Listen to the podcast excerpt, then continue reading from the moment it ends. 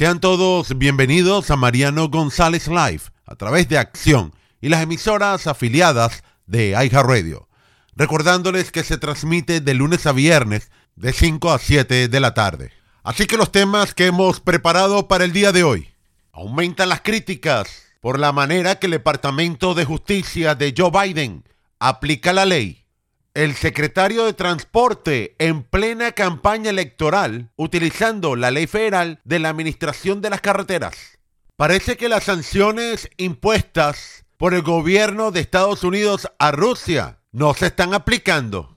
Soy Mariano González Solís y de esta manera damos inicio a Mariano González Live, en la cual estamos para ustedes de lunes a viernes de 5 a 7 de la tarde por iHeartRadio.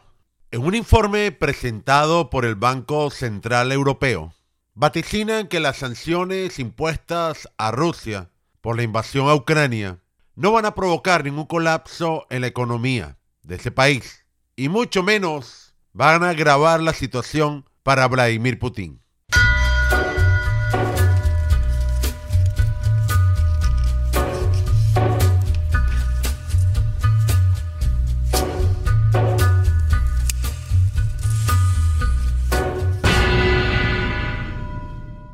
El principal salvavidas de la economía rusa han sido los precios de la energía.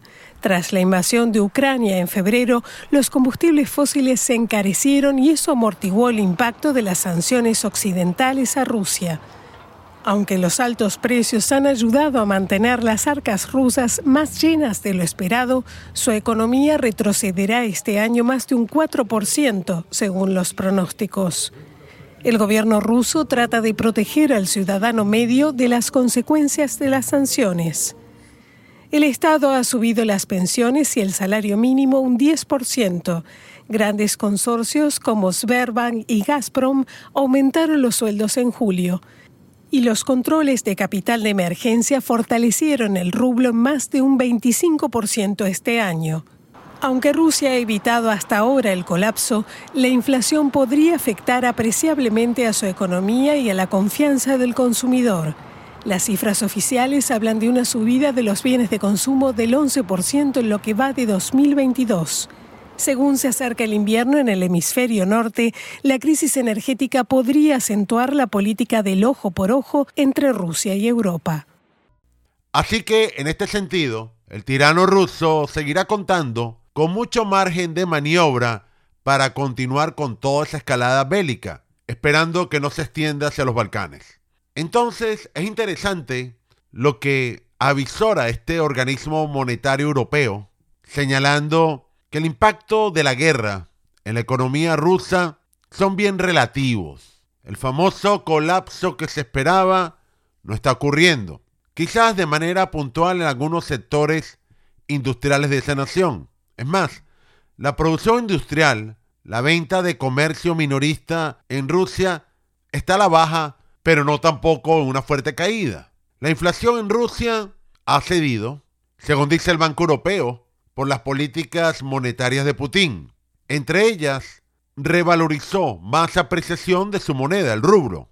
Logró controlar ciertos consumos. La tasa de interés la bajó, estando alrededor del 9%, que son los niveles de antes de la guerra. Entonces, todos nos recordamos cuando comenzaron todas estas sanciones impuestas por Occidente, en una guerra desatada por ambiciones imperialistas del gobierno de Putin. A tal punto que en junio de este año, Rusia llegó a suspender los pagos de su deuda, algo que no hacía desde el comienzo del siglo XX. Pero eso no significaba que se estaba encontrando en una situación de bancarrota.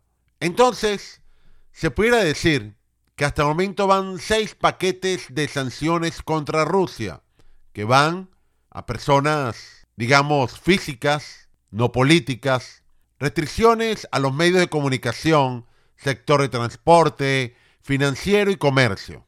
Aunque estas últimas están enfocadas principalmente a productos de uso militar. Entendería que esto fortalece al ejército ruso. Y otras que han tenido mucha cobertura de los medios, la de los bienes de lujo. Aunque también hemos escuchado algo de carbón, petróleo y gas, a tal punto que Vladimir Putin está todos los días quemando una producción de gas impresionante. Pero todas estas sanciones que acabo de mencionar realmente han tenido efectos. Es más, algunos dicen, cuando se compara con la antigua Unión Soviética, en aquella época eran más severas y perjudiciales que hoy en día. Por supuesto que varios organismos rusos indicaron que han reducido la importación de bienes en un 15% de muchos productos que se han visto perjudicados los estantes de sus supermercados. Pero aún con todo ello, los cuentan en cantidades limitadas. Realmente, ¿dónde están las sanciones? Y lo pregunto porque los bienes, los insumos para la producción de equipo militar, como vehículos, maquinaria, etc., se le han dificultado, pero relativamente bajo, una pequeña disminución. Aunque por supuesto, algunas exportaciones de mercancía rusa se han visto significativamente menguadas. Allí probablemente hay un retroceso. También se habla de la contracción, pero resulta que ha sido más pronunciada a los países que le han impuesto las sanciones a Rusia que a ellos mismos. Según el gobierno de Estados Unidos, supuestamente las exportaciones de Rusia han disminuido, han descendido un 85%. Pero después les voy a mencionar otro aspecto. Porque si uno escucha, lee esas cifras, dirá, wow, qué impacto tan severo contra Rusia. Debería estar provocando unos estragos importantes en su economía, sobre todo en la inflación, que más bien la han controlado y hasta han bajado la tasa de interés, todo lo contrario Estados Unidos, que ya entramos hasta en recesión y lo niegan. Así que va a llegar el invierno, ya en este otoño hay algunas señales levantadas, sobre todo con el problema del suministro de energía. Claro, esto afectaría más fuerte a Europa que a Estados Unidos, sobre todo en el caso de Alemania. Y les comentaba, si estas sanciones aplicadas por el gobierno de Estados Unidos contra Rusia se están llevando a cabo, pareciera que su alcance es bien limitado y no está afectando inclusive el comercio de ellos acá. Resulta que desde el puerto de Baltimore hay cientos de contenedores llenos de madera, de aluminio, inclusive material químico, nada más y nada menos procedente de bosques y fábricas rusas. Entonces, la cantidad de contenedores es tan impresionante que definitivamente el comercio, la compra de Estados Unidos hacia ese país no ha cesado. A pesar que si usted escuchó, a Biden prometió dolor y un golpe demoledor a Vladimir Putin. Pero resulta, sí, algunas restricciones a la vodka, ciertos diamantes y a la gasolina. Pero el resto, welcome to America. Miles de millones de dólares que llegan constantemente desde San Petersburgo allá en Rusia, y precisamente atracando los puertos estadounidenses.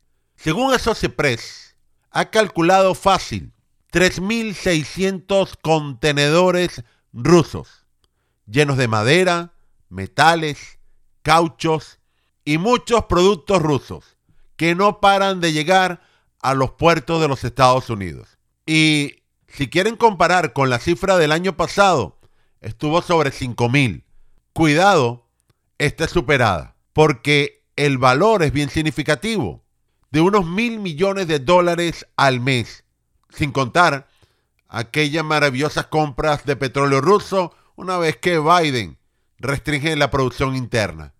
Pero ¿qué esperamos si el hijo de él llegó a trabajar en una empresa rusa de petróleo en Ucrania? Pero bueno, no nos desviemos ni hablemos de esto que para los liberales es pura conspiración. ¿Dónde están las sanciones? ¿Dónde está el supuesto mayor impacto que iba a ser a corto plazo?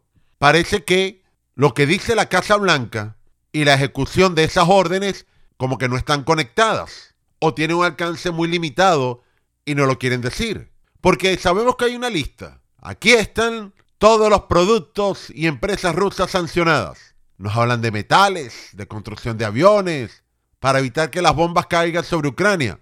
Aunque paradójicamente sale Manuel López Obrador a venderle todos esos metales, todos esos componentes químicos a Putin. y mientras que a Ucrania, cerveza y aguacate. Parece que Putin ha logrado conseguir materiales bien alternativos con nuestro vecino del sur. Volvamos al punto. ¿Qué nos van a decir? Ah, que Rusia tiene maravillosos bosques, que su madera es muy fuerte y que la necesitamos para construir nuestras casas en Estados Unidos. Y por ello no paran de llegar contenedores. Ah, pero explíquense por qué llegan zapatos y hasta almohadas rusas. Todo esto claramente parece legal, porque es más, Estados Unidos sigue enviando a Rusia fertilizantes y hasta productos derivados del petróleo. ¿Y acaso han expulsado alguna compañía estadounidense de petróleo de Rusia?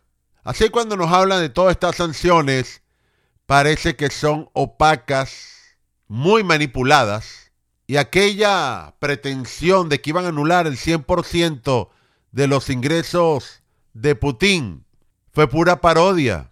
Algunos dicen que actualmente Moscú y Washington son tremendos socios comerciales y que por ello todas estas sanciones ha sido una pequeña lista que se vea como una estrategia de comunicación para dar a entender que hay algunas represalias, sobre todo en el aspecto tecnológico.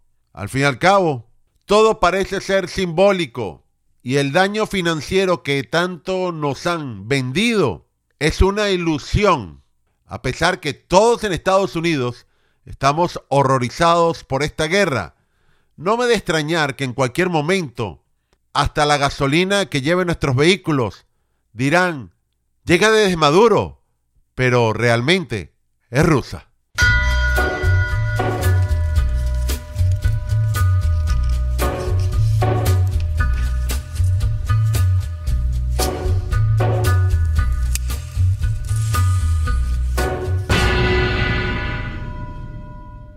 Tenemos que ir a la pausa en Mariano González Live, pero regresaremos bien en breve a través de Acción y las emisoras afiliadas de Radio.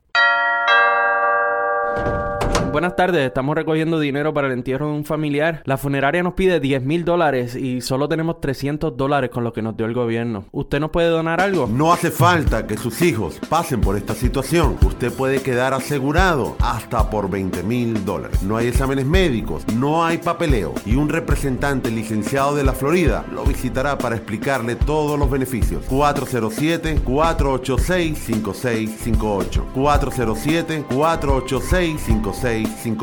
407 486 5658.